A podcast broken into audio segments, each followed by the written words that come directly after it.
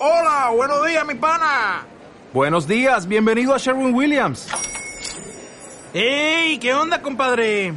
¿Qué onda? Ya tengo lista la pintura que ordenaste en el ProPlus app. Con más de 6.000 representantes en nuestras tiendas listos para atenderte en tu idioma y beneficios para contratistas que encontrarás en aliadopro.com. En Sherwin Williams somos el aliado del PRO.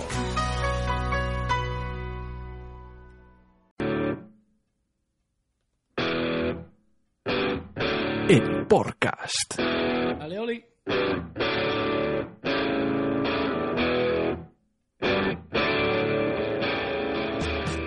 Buenas noches y bienvenidos a un nuevo episodio de El Podcast. Hoy están aquí conmigo Víctor Pardo, Muy buenas a todos. Pancho Rebollo, Chema Arcos A sus pies. y Sandra Ortonoves. Hola chicas, chicos. Y hoy hemos venido, bueno, hemos venido, nos hemos reunido para hablar de materiales. De eh, originalmente nuestra idea era nuevos materiales, pero hemos pensado que mejor hablar un poco de todo y contar mm, algunos materiales que tienen propiedades interesantes o que pueden ser así curiosos. Entonces vamos a empezar con la definición de la RAE, que la verdad es que la primera es una mierda. O sea, la primera definición de la RAE es perteneciente o relativo a la materia. O- Y por eso pagamos Arturo Pérez Reverte. Los de la RAE son los de Almóndiga, ¿no? Entonces, ¿qué esperas? y los No, de pero- Asin. Ah, lo iba a decir.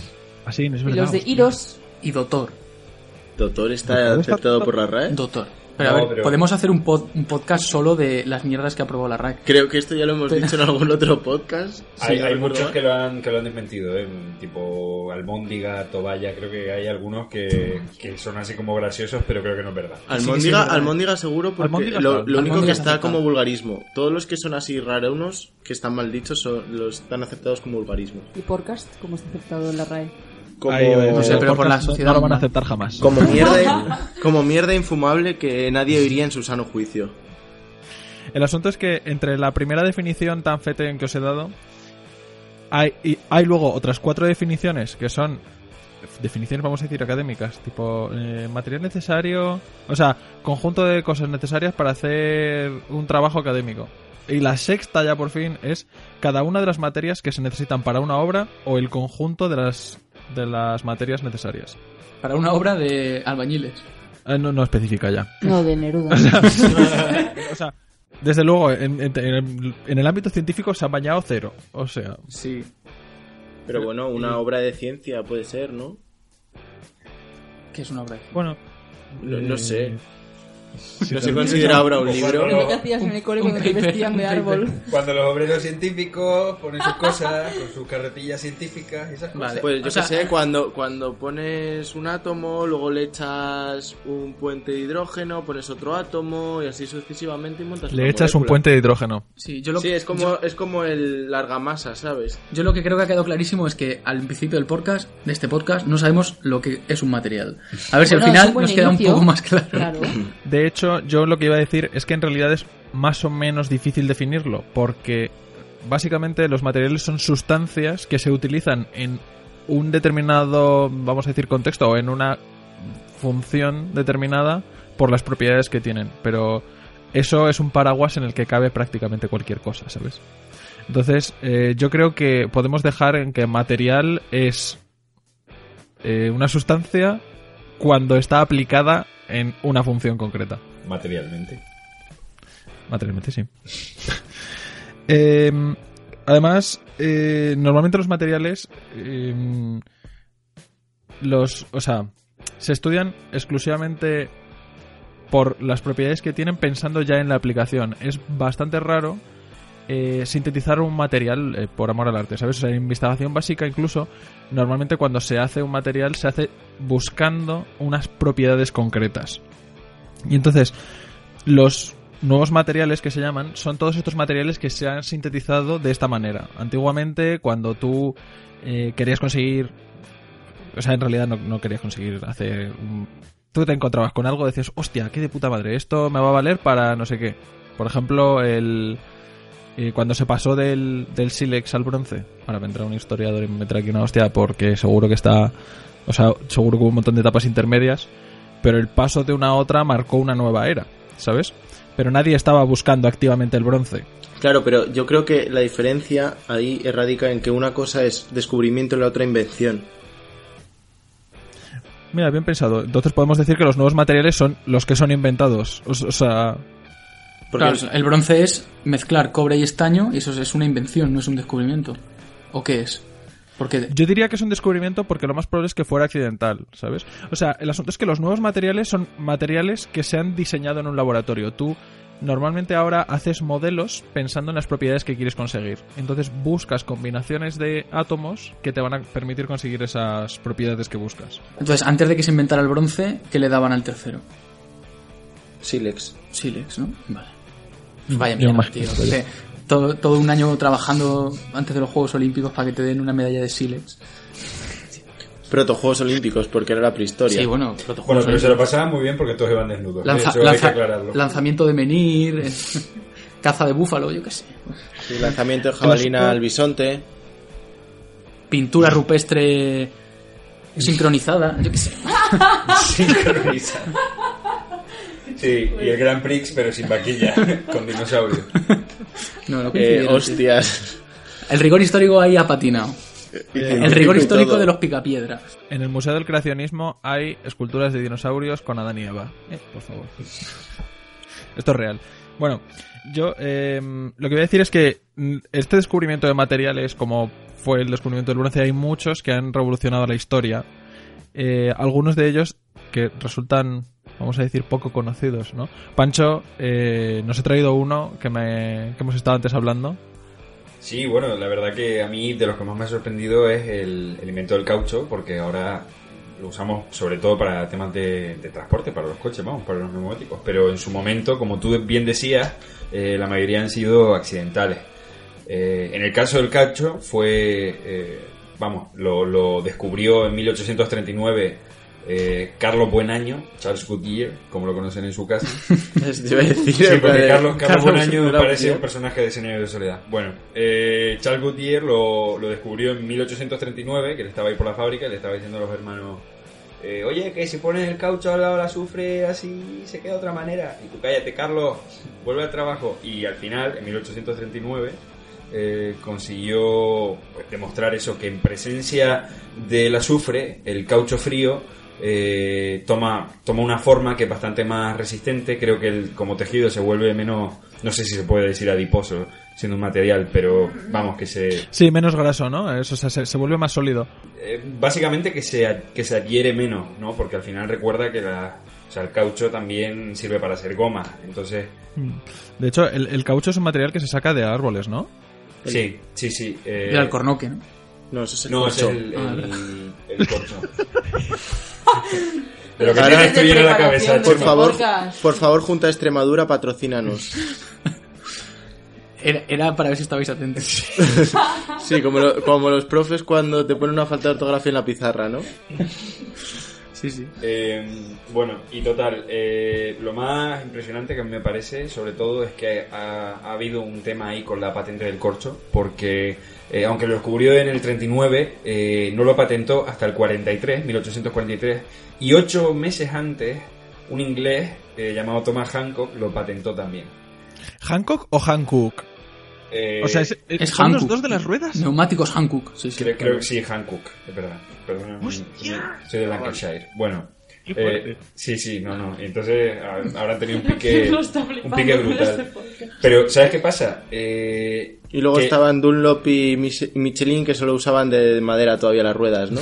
Michelin. Michelin. Michelin. Michel Michelin. Eh, lo que pasa, a mí lo que me mosquea un poco de todo esto es que todo este proceso lo cuenta Charles Goodyear en su, en su autobiografía, digamos, posterior, en la que, por cierto, él habla en tercera persona de sí mismo y, y habla del, del- del- pues eso, de cómo se consiguió el material, los el inventor, como si fuera no sé, Julio César, que además, pues eso, precisamente fue un error. Y que 3.500 años antes, esto me parece interesante, los Olmecas en, en la zona de lo que hoy es el. Golfo de México, eh, ya tenían patentado, bueno, no, pa- no lo tenían patentado, obviamente. La, la- la oficina. la oficina de patentes la- Maya. Estaba ahí en plan de- Vaya lío, tío. Bueno. pasar en el registro allí.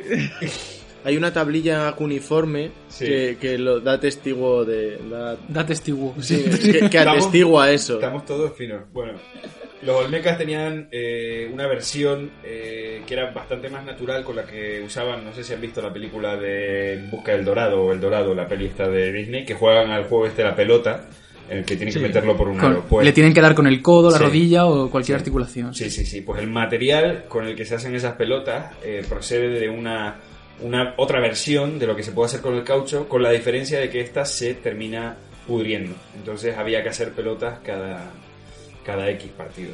Esto no sé por qué lo estoy contando. Bueno, y nada, y para acabar, Goodyear simplemente eh, cabe destacar que no ganó dinero con su descubrimiento. Le pagaron en ruedas. Empeñó todas sus posesiones eh, y el 1 de julio de 1960, cuando murió, eh, tenía un- unas deudas que llegaban al monto de 200 mil dólares. Que para la época, 200 mil dólares de la época, agüita. Hostia, de la época. Con eso ibas tres veces Oye, al chaval. cine. Qué bajona, ¿no? O sea. Joder, ha inventado el caucho, ¿sabes? Que, que el, eh, o sea, el caucho el vulcanizado se llama, con, con tiene azufre. Sí, bueno, el vulcanizado Eh, en sí es el proceso de fabricación, ¿no? La vulcanización es el proceso. Claro. Claro, claro, pero te quiero decir que el tío ha descubierto el caucho vulcanizado, que es lo que está en todas las putas ruedas, y, y muere en la miseria, ¿sabes? O sea, me parece súper feo. Bueno, Bueno, yo que sé, Nikola, Nikola Tesla estaba paja, este mundo no es justo. ya, no, sí, sí, efectivamente. Van Gogh tuvo que vender su oreja para, para porque no tenía para donde caerse muerto. No la vendió, la patentó. Sí. Bueno, Se la envió una Eh, puta. Ya. Todo sea por el humor, Chema. No dejes que la realidad te joda un buen chiste. O uno malo, da igual. Que no te lo joda. Lo que yo iba a comentar es que. A ver. Yo, yo, yo iba a comentar sobre superconductores y concretamente sobre cerámicas, pero quería hacer una mini introducción de los superconductores. ¿Luis Hamilton Por- es uno de estos? No, Tu padre. No, mi padre la verdad es que es un conductor normalito. a ver, Prudente. eh, Sí, de hecho bastante. Tú sí que nos conduces a la ruina, perdón. ¿Pero todo. superconduzco o solo conduzco? No, el, que, el que conduce el programa es, es Pablo. Tú nos conduces a la ruina. Bien, mira, me gusta, me gusta esa puntualización. Eh, bueno, el asunto es que la superconductividad eh, no se descubrió. a- Actualmente casi siempre se trabaja con cerámicas. Ahora, ahora cuento por qué. Pero el caso es que se descubrió por un señor que se llamaba Heike Kannerlich Ons. Y el muchacho este en realidad, bueno, muchacho, el señor este, en realidad lo que estaba buscando no era eh, conseguir un metal que condujese muy bien, sino que él quería conseguir aislar helio líquido. El helio se hace líquido a temperaturas súper bajas, ¿vale? O sea, cuando bajas la temperatura, eh, los gases tienden a ser líquidos y los líquidos tienden a ser sólidos. El helio es un gas que cuesta muchísimo licuarlo y había que tenerlo a presiones bastante altas y a la vez a temperaturas bajísimas. No sé si fue a 1,7 Kelvin. Eh, fue con la temperatura a la que lo consiguieron licuar. Licual. Licual. que te vamos a licual. Y resulta que mm, l- los metales aumentan la capacidad de conducción que tienen cuando están fríos. Entonces dijeron, vamos a aprovechar esta temperatura tan baja que hemos conseguido para medir la conductividad de determinados metales. Y eh, probaron a medir la del mercurio y resultó que el mercurio se volvía superconductor, o sea, desaparecía la resistencia del mercurio a 42 Kelvin. Y, y no sabían por qué lo, lo que uno espera es que como los metales son lo que conduce bien, es que sean los metales lo que son superconductores a temperaturas más o menos altas. Y en realidad se descubrió mucho más tarde que se pueden hacer cerámicas que son superconductoras. Y estas cerámicas son superconductoras a lo que se llaman altas temperaturas, que son, de momento, la más frecuente es a menos 183 grados. Ya está bien. Celsius. O Kelvin. Ah, sí, son grados en No, Celsius. no, no. Vale, no. Son, son menos 183 grados, son a 90 Kelvin. Y el récord ahora mismo es han conseguido una cerámica superconductora a 203 Kelvin, es decir, a menos 70 grados. Y se considera un récord del copón. Pero lo bueno de las cerámicas estas es que son superconductoras a la temperatura del hidrógeno, del nitrógeno líquido. Que el nitrógeno líquido se puede conseguir muy fácilmente, así que pues eso. Sí, de hecho es lo que usa Ferran Adrià para hacer sus tortillas deconstruidas. Y tu chiste. Así. Mis Ah, chistes deconstruidos los hago yo. no los Chistes, hace Ferran chistes de nitrógeno. líquido. Eh, es que eso no era un chiste, o sea, cuando, cuando digo algo que es lo que, o sea, que es un dato Que no pasa nada. No pasa nada, perdón, no pasa No nada. es un no pasa nada, chiste. que los Vamos, oyentes lo han vamos- entendido. vamos a dar un apunte. Cuando el bullying es en el trabajo, se llama mobbing. Si eso es un chiste, es peor que lo del nitrógeno, que lo sepas. Pues han reído todos los integrantes. Que la les pagas. Vamos a hablar de las cerámicas, hostia, no peleéis. ¿Pero la de la no, talavera la- o, la- en La general? cerámica de Talavera es cosa mayor. Pero Que, dicho de otro modo, no es cosa No, menor. es cosa ¿no? menor. Pero Fib nos está hablando de unas cerámicas que tienen superpoderes. Pero a mí no me ha Sí, quedado no, claro porque... que estas cerámicas han dado al menos un premio Nobel en el 87 al que descubrió una que se le conoce como Ivacuo o Itrio 123. O sea, la cerámica propia dio el premio Nobel. O sea, dijo, toma el premio. Sí. en vez del rey de Noruega... No, de Noruega ¿cómo no, sabes de- que hablan así? No sé, Sí, yo me no. imagino voz de cerámica y digo, aquí tiene su premio, señor. Humano. ¿Por, por qué te llama humano la cerámica? Porque no es humana. Porque obviamente... Claro. Tú le dices, Cuando hola tú cerámica, y ella te dice, perro, hola humano. hola perro, ¿a que sí? Ah, vale, vale. Pues la cerámica igual, pero con un humano. Claro. Vale, vale. Oye, pero no me ha quedado claro porque has dicho que la superconducción es a altas temperaturas, pero luego has dicho a 90 grados Kelvin.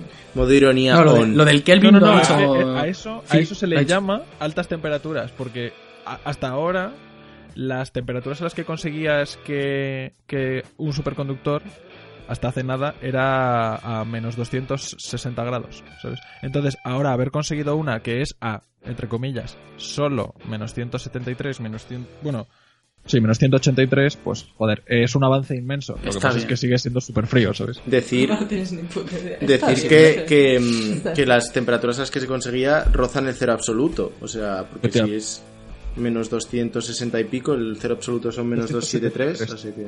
Menos 273,15. O sea, fresquito. Es como ir a Burgos en invierno. En Burgos están es siempre dos grados por debajo del cero absoluto. Porque son así, son burgaleses. O burgueses. O como se sí, Burgaleses. burgaleses, ¿no? Lo has dicho bien al principio. Sí, ya, es como... Siempre acabo Bungalows. cuando- Son bungalows. Algunos son burgueses. Bungalowers. Bungalowers. Y bueno, pasando a otro ámbito, eh, uno de los, podemos decir, uno de los tipos de materiales que más se han estudiado a lo largo de la historia eh, son las aleaciones. Que no sé si tenéis, Pardo, tú tienes una definición de aleaciones y chulet. Bueno, yo en realidad, más que las aleaciones, lo que me había preparado los semiconductores, que muchas aleaciones mm, se usan como tal, pero básicamente una aleación, lo cuento rápido, así sin habérmelo preparado ni nada, en plan me tira a la piscina, es la mezcla de dos metales, o de dos materiales en, en realidad. O sea, no tiene por qué ser dos metales, porque... Bueno, sí. No sé si siempre son dos yo creo que metales o no. Yo creo que las aleaciones son una, una fusión metal-metal.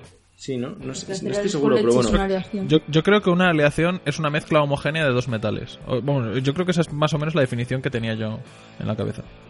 Bueno, mm, para que os hagáis una idea, un ejemplo de aleación, el acero, por ejemplo, es mm, hierro y carbono, o sea, es así, básicamente, así todo, ¿vale? Pero O sea, el carbono es un Pero el metal. carbono no es A mí- un metal. Claro. Ya, pero por eso digo que es... Efectivamente, pues igual Una no aleación es sería metal. cobre y por estaño para dar bronce. por eso estaba, por eso estaba Sí, sí, dudando. pero el acero, el acero es una aleación, tienes razón, Pardo. ¿eh? Claro, por eso estaba dudando que si siempre era metal, metal o no, pero bueno. Eh, es que justo se me ha ocurrido cuando para, dejarte mal, básicamente. Bueno, eh, los semiconductores eh, suelen ser aleaciones y, o también pueden ser metales puros. Pero básicamente un semiconductor es un elemento que se puede comportar como conductor o como aislante. Según eh, si interactúas con él de una manera u otra. Por lo general suelen eh, comportarse como, como aislantes y cuando les cambias la, mm, eh, la carga eléctrica eh, se comportan como conductores. O sea, hacen una especie de cortocircuito para que nos entendamos. Como los Sims. No, pues a ver, si le das un vol- si le añades un voltaje o le das presión o humedad o demás, pues su, su banda de, de valencia suelta un electrón y va a la banda de, mm, De conducción. de conducción. Cambia de banda. Sí, cambia Sí. de banda. Sí, sí, es exactamente así. Como Xavi Alonso. Lo de la banda. de conducción y de Valencia lo has dejado ahí, eh, ha quedado súper técnico, pero yo estoy seguro de que más de uno que nos escuche no sabrá lo que es. Yo Vale, estoy en Valencia eh, pillando el chiste todavía. Pues saluda a Camps, que ahora debe estar preocupado. Eh, Eh, bueno, ¿se lo ¿las explicas tú? Pablo? No, no, explícalas tú. ah, vale. Por favor, Que eres el cuela tú. químico. No, tú. La, a ver, em, cuando... Joder, a ver cómo digo esto sin. A ver, la banda de valencia es la última capa electrónica del átomo. Y es donde están los electrones libres, básicamente. Y la banda...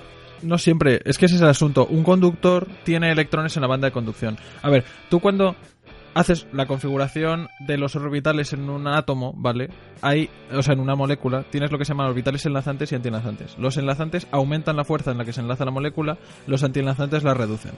Los orbitales antienlazantes pueden tener electrones que se mueven de ese orbital a otro. Tienen mucha facilidad para moverse. Entonces, en un metal, bueno, en, en un compuesto que sea suficientemente grande, se genera lo que se llaman bandas. Y esas bandas son la de valencia es donde están todos los electrones y la de conducción por donde se pueden mover. En la de valencia no se pueden mover y en la de conducción sí. El material es conductor cuando la banda de conducción tiene electrones y es aislante cuando no los tiene. Y es semiconductor si las dos bandas están suficientemente cerca como para que un electrón pase de la de valencia a la de conducción. ¿Eso entra en examen? Yo tengo una duda. Eso me entró a mí en dos exámenes que uno de ellos lo saqué de puta madre y el otro fatal. La banda de Valencia participó en el Festival Internacional de Benicassim. Eh, seguramente. Más de una. Otra vez. Pues ya está, cambiemos de tema, que no me gusta la banda de Valencia. Bueno, mm, después, Después de de, esta clarísima explicación, después de la por chapa favor, de, de no nos FIF, dejéis de seguir. Joder, yo creo que se, se ha entendido la, la idea de lo que has dicho. Es que también de soltar un concepto así y no aclararlo no me jodas.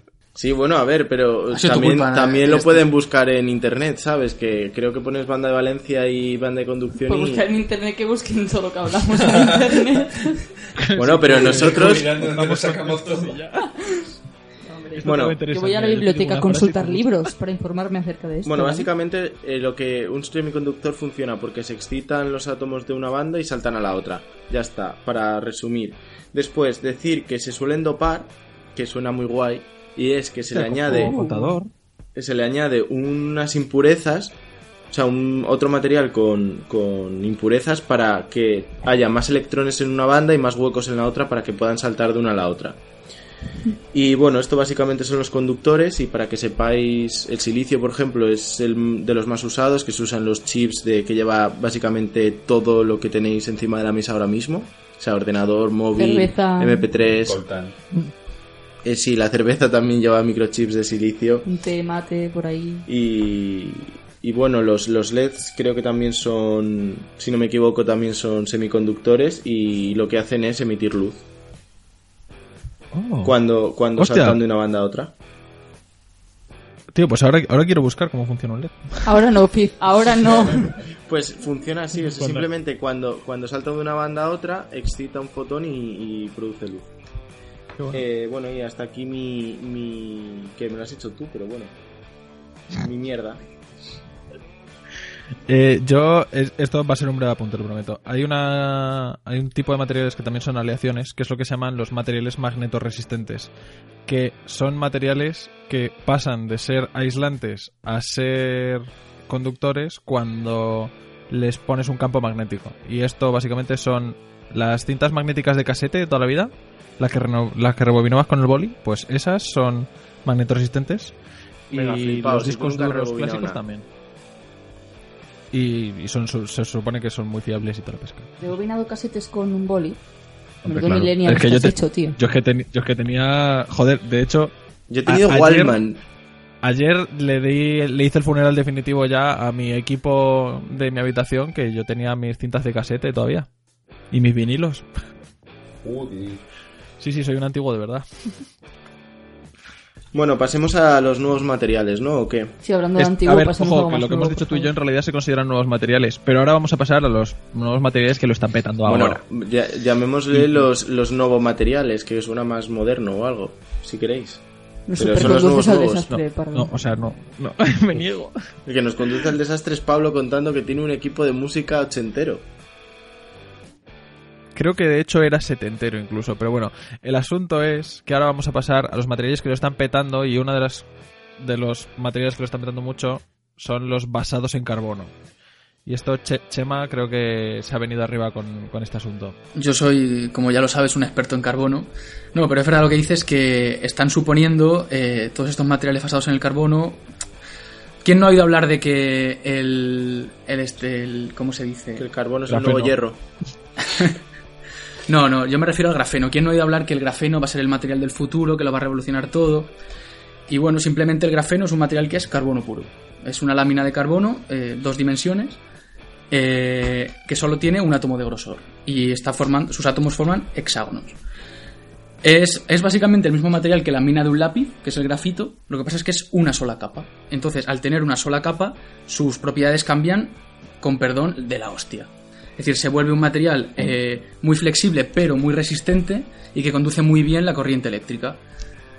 De hecho, su descubrimiento también, eh, hablando de los Nobel, provocó, provocó no, eh, tuvo como, reco- como recompensa un premio Nobel en el año 2010 De hecho, lo provocó. Provocó que alguien se llevase un Nobel. provocó que alguien se llevase un Nobel porque se aisló eh, además el, el modelo para el modelo con el que se, se aisló el, el grafeno es bastante curioso Es, es bastante cutre, no digas curioso, cutre. es curioso por lo cutre que es Es curiosamente Eh, cutre. se- el nombre técnico es exfoliación mecánica del grafito y es tú tienes grafito y básicamente le pones una cinta adhesiva que se pega y al despegar coges solo una capa O sea, así Lo de simple del celo y Co- el lápiz, como lo típico del celo Mm. así se aisló el, en el año 2004 que luego he dicho que en 2010 ganó el Nobel Así se aisló el grafeno.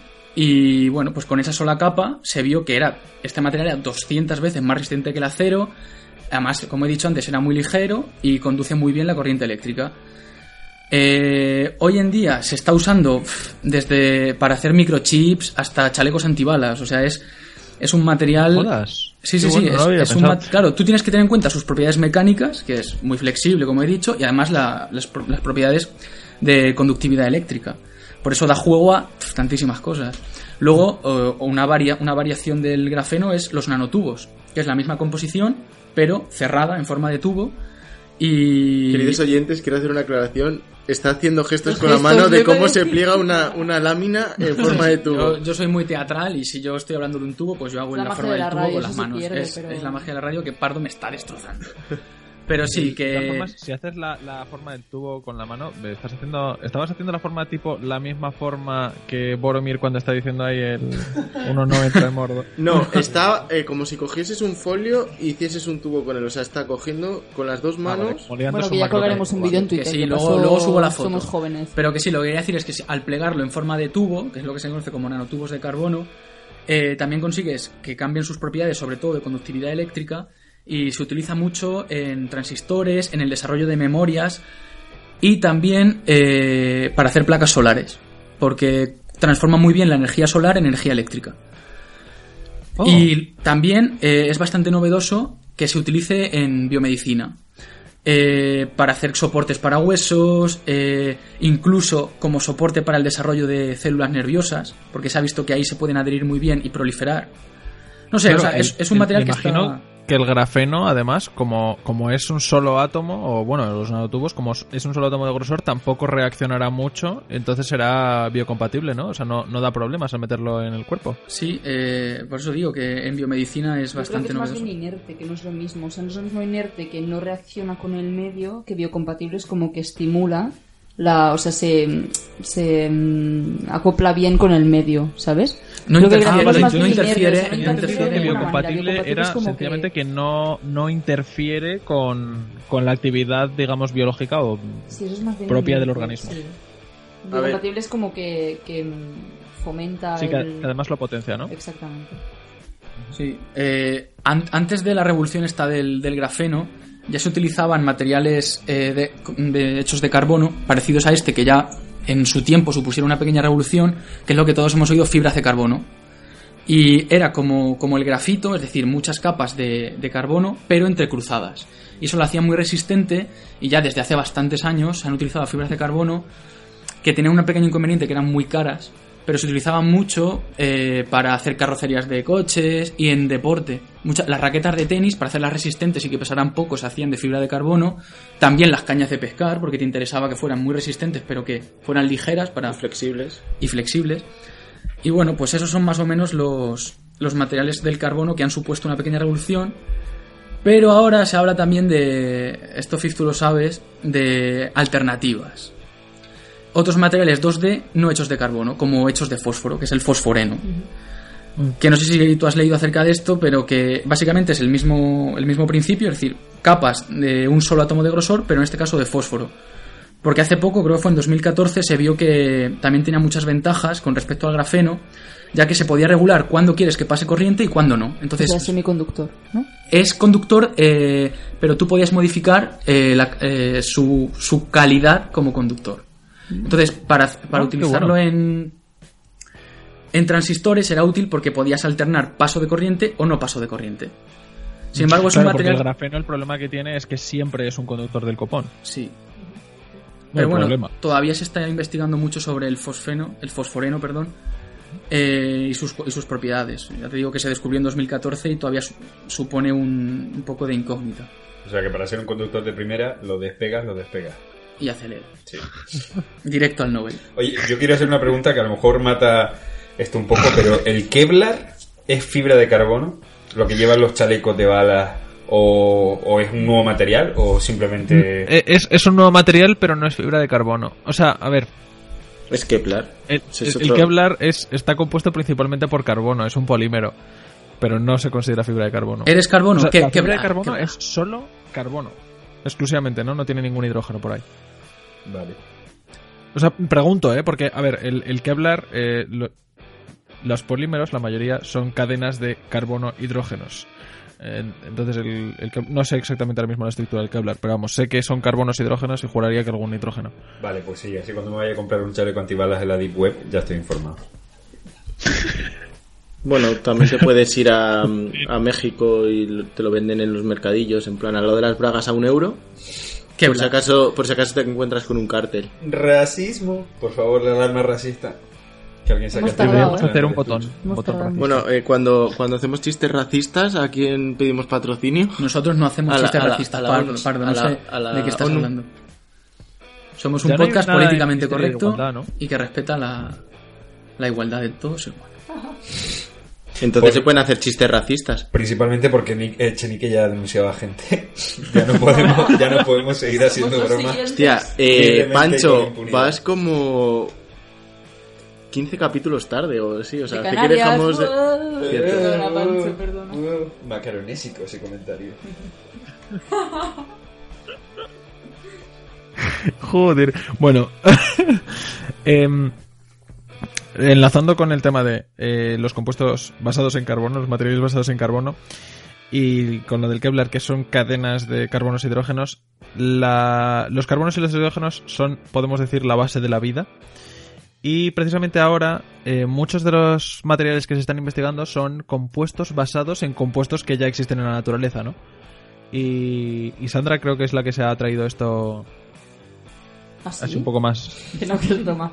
Eh, sí, exactamente. O sea, ahora se habla mucho de biomateriales, es decir, utilizar materiales que encontramos, por ejemplo, en la mm, madre naturaleza.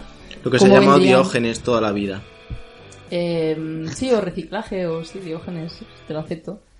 Eh, como sería un ejemplo, las telarañas. Es decir, se ha visto que las telarañas son, son un material muy resistente y muy flexible y que son bastante biocompatibles para implantes. Es decir, lo que he venido a decir antes, antes se buscaba más bien pues un material inerte, es decir, que cuando tú implantaras a, a una persona pues no generara una reacción inmunológica contra ese implante y ahora en cambio se busca más el término biocompatible, es decir, que cuando tú implantas algo que además estimule como la, la generación de células. Entonces las telarañas, por ejemplo, tienen muchas aplicaciones y son muy favorables porque sirven para crear, digamos, a la hora de hacer un implante, pues para crear como la estructura base y se adhieren muy bien las células, se ha visto. Además, estimulan su proliferación y como son biodegradables, a medida que las células van como generando ese tejido o ese, bueno, no podemos hablar todavía de órganos, pero ese tejido, mm, digamos que la van degradando. Entonces, al final, pues acaba quedando como este compuesto natural y, y es muy prometedor. Qué guapo. Se podría. Esto igual te estoy metiendo aquí en un apuro que te cagas, pero. Posible. eh, sí. O sea, si, si tú hicieses una operación para. ¿Podrías utilizar eh, un compuesto basado en la tela de araña para hacer el. para poner puntos dentro del cuerpo en lugar de solo fuera? ¿Sabes lo que te quiero decir? Ujú. De hecho, eh, las sutur- hay suturas que se degradan, ¿no? Solas. Claro, claro, Por por eso eso se digo que. De hecho, se- históricamente se, utilizaba ¿no? la seda de, del gusano para, Para coser para heridas. curar heridas. No, para curar, como para taponar heridas. sí. Bueno, también se usaba mm, vino caliente, especiado, o sea... Otro biomaterial precioso. sí. Hay, hay cada mierda que se ha usado en medicina. También se usa el pis cuando te pica una medusa. Uh, Eso, lo peor es que cuando descubrí por qué se hacía, o sea, ti- tiene su fundamento hacer eso. Sigue siendo desagradable, pero sí. Hombre, no imagino que fuera por gracia. O sea, yo creo que tiene un fundamento, ¿no? Hombre, igual fue uno que dijo, eh, "Guau, tío, méate en la pierna". tío". Es por, es por el amoníaco, Claro. es igual que, que si te echas afterbite en realidad. Sí, ¿Te sí, hecho sí. de pis? No, de amoníaco, No. pero Ah. que Sí. el, el pis Pero la lleva idea es que amonio. te echas. Sí. O sea, es por la acidez que tiene. Bueno, espera, no sé si queréis añadir algo más en, en todo esto dentro de. Yo solo que amonio Hablando de de polímeros. aparte de eso, De estramonio. ¿Cómo? Estramonio es nombre, Nombre- de viejo nombre- igual dominó. El nombre de viejo ¡Hombre, Estramonio! que va a una rave. No quería añadir mucho más porque como luego hablamos un poco de la bioimpresión y eso, pues ya vendrá esto un poco más desarrollado. Bueno, ya que has introducido el tema, eh, voy, a, voy a empezar yo hablando de la impresión 3D y luego Sandra va a puntillar en concreto en la impresión 3D de, de cosas biológicas. Wow, qué es la bioimpresión. impresionante. Perdón, me voy. Bueno, ese chiste Es como, es como aquí, sea, A, a ver, basically la, la impresión 3D es eh, poner capas sucesivas de, de algún polímero. O sea, el ma- la materia prima de la impresión 3D es básicamente plásticos. Eh, entonces, ¿cómo funciona esto? Se hacen hilos de plásticos enrollados en bobinas. Esta se mete por una en una en una especie de inyector. Bueno, es un, un inyector de hecho que Uy, que funde se ha muerto la abuela. que funde la mm, eh, la punta del hilo entonces al estar el, el, mm, el plástico líquido se deposita en una placa y se enfría muy rápidamente y se junta con la gotita de al lado. Entonces eh, tras un patrón que se marca digitalmente con ordenador en un programa te va componiendo cosas. Y se dice que es 3D porque te lo hace en altura además de en plano. Entonces tú vas pasando sucesivas veces capas y te lo va haciendo en- y puedes hacer cualquier forma. Puedes hacer un- una casa. un pene, lo que no, quieras. no, porque no hay. Bueno, el pene sí, para tu pene seguro que con la más pequeña, pero. pero no hay impresoras suficientemente grandes, El obviamente, para hacer una el casa. pene es bioimpresión 3D. A ver, eso también. Sí, sí, sí, sí. por si además se refiere- Hay, una casa que se ha hecho entera por impresión 3D, ¿eh? Claro, si tú lo haces por piezas o no por ladrillos. No digo cosas No, por no, no, no, una casa, o sea, la, hicieron una impresora 3D muy grande que la idea era que construyese una casa por módulos. Y, y- y- y la hace entera. Claro, si hay pisos de Madrid que son enanos, ¿cómo no van a hacerlo con...? Eh, De decir verdad. decir que, que ahora que dices que hicieron una impresora 3D muy grande, decir que lo que dijo Mariano Rajoy, que lo que no podemos esperar es que las máquinas hagan son otras máquinas, las impresoras 3D se, en un principio se pensaron para que se autorrepliquen. O sea, que tú puedas imprimir una impresora 3D con, con otra impresora Con otra 3D impresora. antigua, anterior. Como tú eres, si tú eres como nuestro Rajoy, no- pardo. Sí, sí, la- por eso yo, yo es que es, es mi, mi motivación en la vida. No, ser- pero piensa que, que si Rajoy deja de estar en primera línea política, la mitad de tus chistes se van a la mierda. Tendríamos que echarte y buscar a otra persona. Bueno, siempre puedo No, hacer chistes de Albert Lo han Rivera. nombrado cuñado sucesor, o sea que entraría él al despacho. ¿Se llama despacho Val? Hostia, el del Pardo chiste del dominó, ¿sabes? Y me llama mi cuñado. Eh, bueno, eh... ¿Por dónde iba? Me habéis perdido, cabrón. No, que ahora, ahora, ahora, falta la bioimpresión 3D. Vale, sí, antes de la bioimpresión 3D quería dar un dato sobre... Bueno, yo, a ver... yo quería, quería aclarar una cosilla de todas formas. eh, bueno, espera, da tu dato si es breve porque... eh, Sí, básicamente decir que se están haciendo muchos estudios en impresión de comida. De hecho, hay una máquina hecha en España, eh, Made in Spain, que, que es para uso doméstico y es una impresora que se llama Foodini. Y no, te, no, te o sea, mierda. O sea, te puedes imprimir un bacalao pil pil. ¿o cómo No, te puedes imprimir pizzas, te puedes imprimir cosas así chiquititas. Una manzana obviamente no, pero cosas como cocinadas. Claro, O sea, lentejas no. No, a ver, cosas que tú pienses que puedas hacer en plástico, pues con comida también. Y que la imprime con queso y Pero pan. si hay más manzanas Sí, que pizzas de básicamente. plásticos. ¿no? Tiene O sea, te, te le echa el tomate, o sea, básicamente es, son una, una Como- pseudoimpresión. Como la Y- Thermomix, pero. Y decir, decir que básicamente todo este esta investigación va en torno a la alta cocina, porque los... ¿Qué los- cosas? ¿Qué sorpresa? Sí, los cocineros de este ámbito les gusta mucho innovar. ¿Pero qué Y mérito tiene imprimir comida? Si no la cocinas tú, Creo que ¿sabes? A ver, invención la que la plastilina. No, o sea, os vais a reír, pero en Regreso al Futuro esto se pronosticó. No ha llegado a tal punto, pero eh, Marty McFly toca un botón y le sale de un aparato la, la comida ya preparada. O sea, hace ping y, y sale la comida. Y sabe a plástico. Pues no lo sé, porque no soy Marty McFly. Y después, preguntado. Ya te eh, también para, como último, lo, lo más avanzado en impresión de comida es el chocolate, porque es muy fácil, porque tiene un, eh, como el chocolate es muy fácil de derretir, pues lo puedes poner mm, líquido y se solidifica, entonces haces figuras con, con chocolate. Ah, Esto está decir, bastante para hacer figurinas así complicadas de chocolate, ¿no? Porque vamos, hacer lo mismo que hacer un molde, no jodas. O sea, que la cansa de Hansel y Gretel de chocolate lo hace una impresora 3D hoy en día. Eh, sí, basically.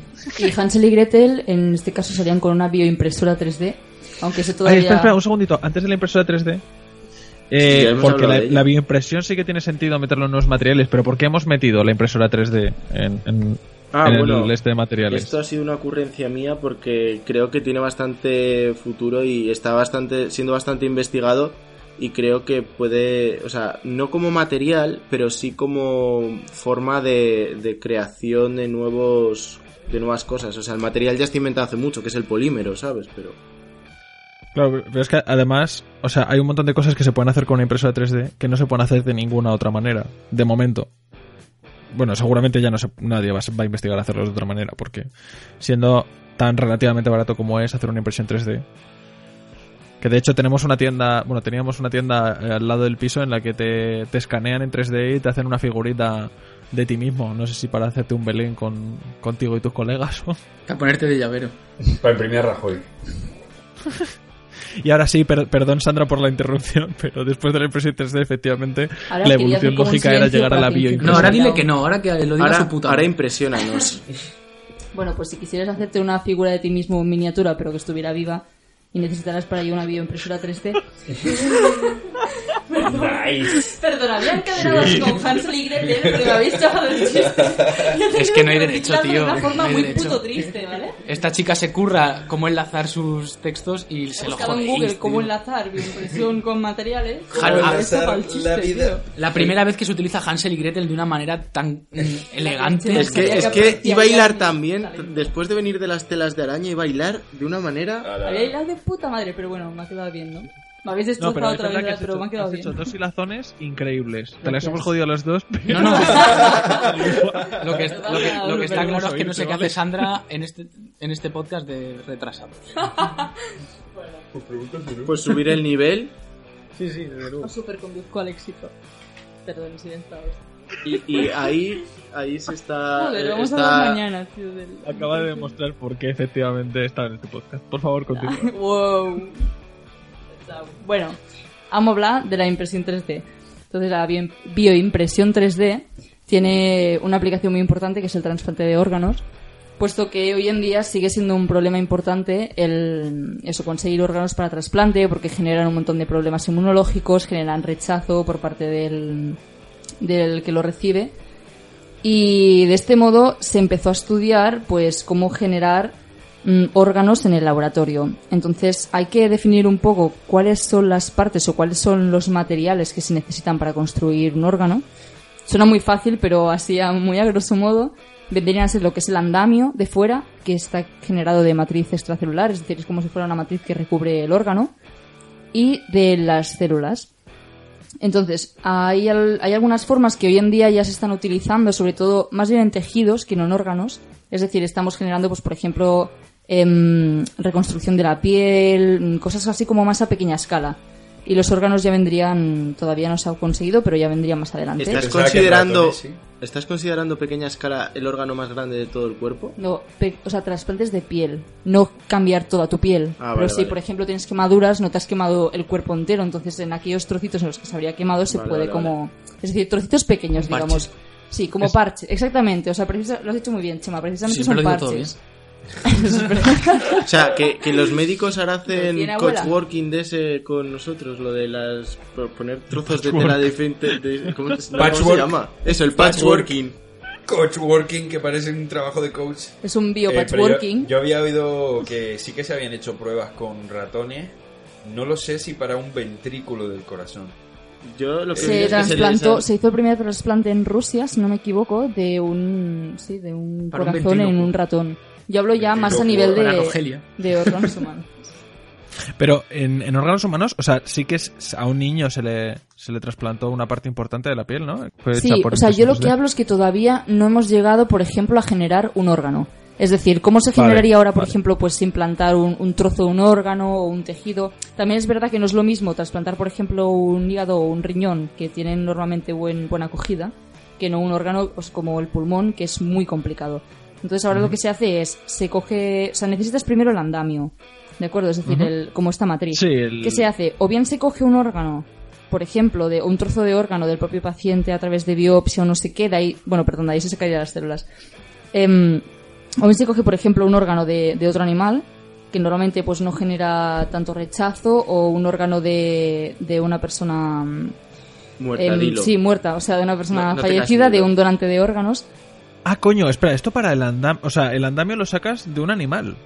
Eh, O de preferiblemente de un donante, sí. Es decir, Vale, el animal, vale. a pesar de que al ser solo un andamio y son proteínas como el colágeno, o sea, no es lo mismo que unas células, em, son un poco distintas a las humanas. Es decir, generarían rechazo, no tanto como, por ejemplo, un trasplante que venga de otra persona distinta, pero generan menos rechazo. ¿Se puede tras- ¿Te puedes trasplantar un órgano a ti mismo?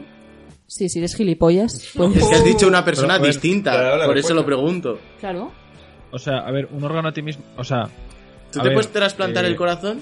A ti, o sea, te puedes Es decir, lo que yo quería diferenciar entre que un andamio, evidentemente, si necesitas el, el andamio entero, no puedes sacarte de ti mismo y volvértelo a meter porque entonces no tiene sentido. Es que Pero no el tiene andamio sentido. como tal se puede sacar eso de, de una persona distinta y lo que se saca de ti son las células. Es decir, lo que genera más rechazo en un trasplante son las células. ¿Qué se hace? Se cogen células tuyas. No sé si creo que tú, Fifa, en algún podcast has comentado las, em, las IPSC, es decir, las células pluripotentes inducidas. Inducidas. Yo creo que esto ¿Vale? lo comentó Chema. Lo Desde luego, si lo comenté, sí. yo, me posible, sorprendo mucho porque IPSC no me suena. Perdón. nada. Eh, bueno, para eso estamos, para aclararlo. Induced pluripotent. Pero una, una pregunta. Gran ¿y partido, Carlos. ¿Estos son células madre o me lo estoy inventando? Estas yo? son células adultas que tú eh, induces para que reviertan su estado de diferenciación y pasen a células vale. madre. Vale, entonces las células se sacarían del propio paciente.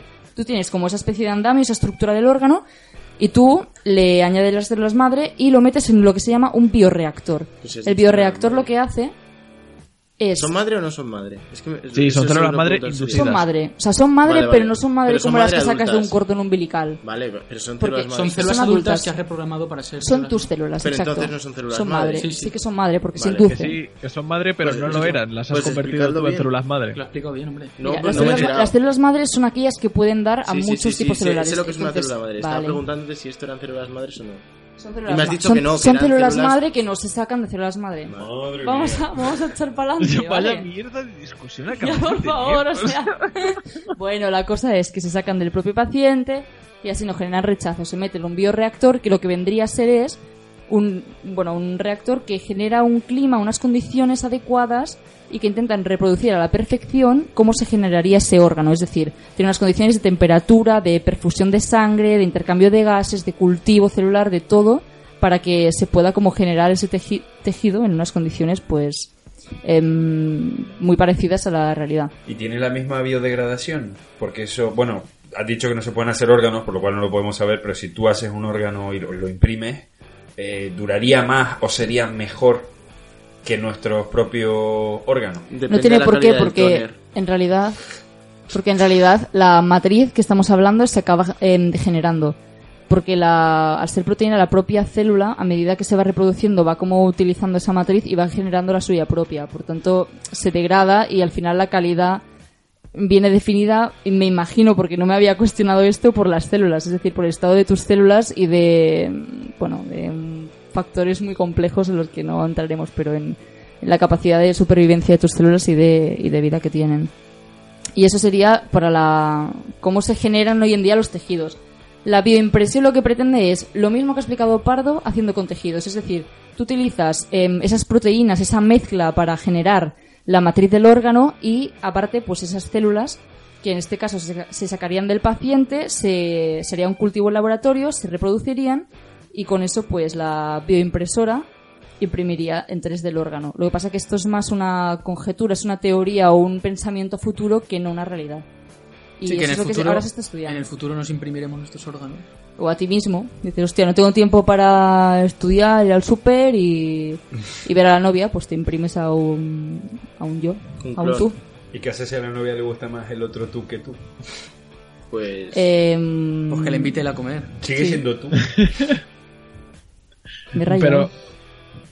Bueno. Novia o novio, o sea, Esto- no hablo por Bueno, cuestión sí, de sí, género. eso, o sea, exacto, exacto. que le invite a al novio. Mirror. Bueno, Este pero- hacer un podcast de filosofía así. Se sobreentendía, ¿no? Que da igual novio o novia, al final es el concepto. Sí, de tu pareja.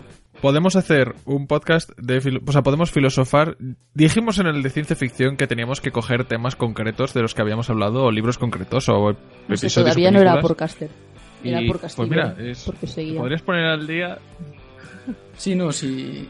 Esto, esto caerá, caerá. Filosofía científica molaría como Eh. temática para un podcast. Y dado que hemos dicho molaría como temática para un podcast, podemos considerar que esto ha tocado un poco... No iba a decir fondo, pero en realidad vamos a decir que ha tocado fin mejor. Y fondo también. Mi fondo. Y Ha tocado fondo, Y ha rozado el ridículo. eh, seguramente ha tocado tanto fondo que habremos descubierto nuevos materiales en las fosas. Entra en Twitter a ver Ah, si hay menos Pero 20 creo que haya rozado el ridículo, es como si lo hubiéramos impreso. Si nos hubiésemos restregado. Si os hemos pillo impresionado, por favor, dadnos a like.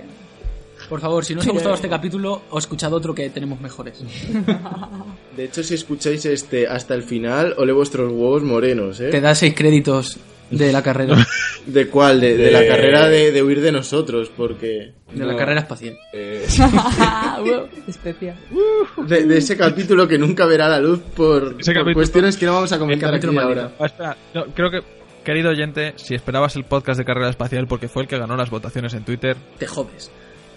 Eh, es un Y capítulo que se ha perdido en dos ocasiones. No, no es- nos sentimos. Ya saldrá, te lo juro. La magia de la radio no se revela. Eso ya, eso ya saldrá. oyente japonés, no nos abandones. Sigue el oyente japonés. Pero dilo en japonés, No, tío, porque ¿cómo te ahora- va a entender? Ochitaka, ochitaka. Gracias. Ah, ahora estará en la Bueno, estación Fi, Fi, espacial corta ya espacial. esto, por favor. Y sí, sí, y iba a decir, y dicho esto, me acompañaron Víctor Pardo, Buenas noches a todos. Pancho Rebollo, Hasta luego. Chema Arcos Vuelvan a ponerme a sus pies. y Sandra Ortonoves. Muchas gracias.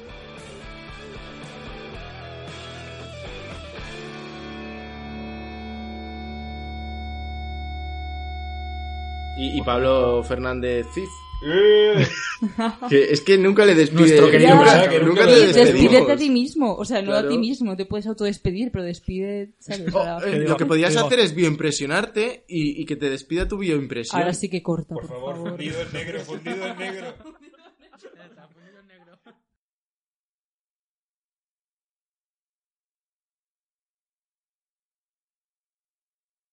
Dale más potencia a tu primavera con The Home Depot. Obtén una potencia similar a la de la gasolina para podar, recortar y soplar con el sistema OnePlus de 18 voltios de Ryobi desde solo 89 dólares. Potencia para podar un tercio de un acre con una carga. Potencia para recortar el césped que dura hasta dos horas. Y fuerza de soplado de 110 millas por hora. Todo con una batería intercambiable. Llévate el sistema inalámbrico OnePlus de 18 voltios de Ryobi. Solo en The Home Depot. Haces más. Logras más.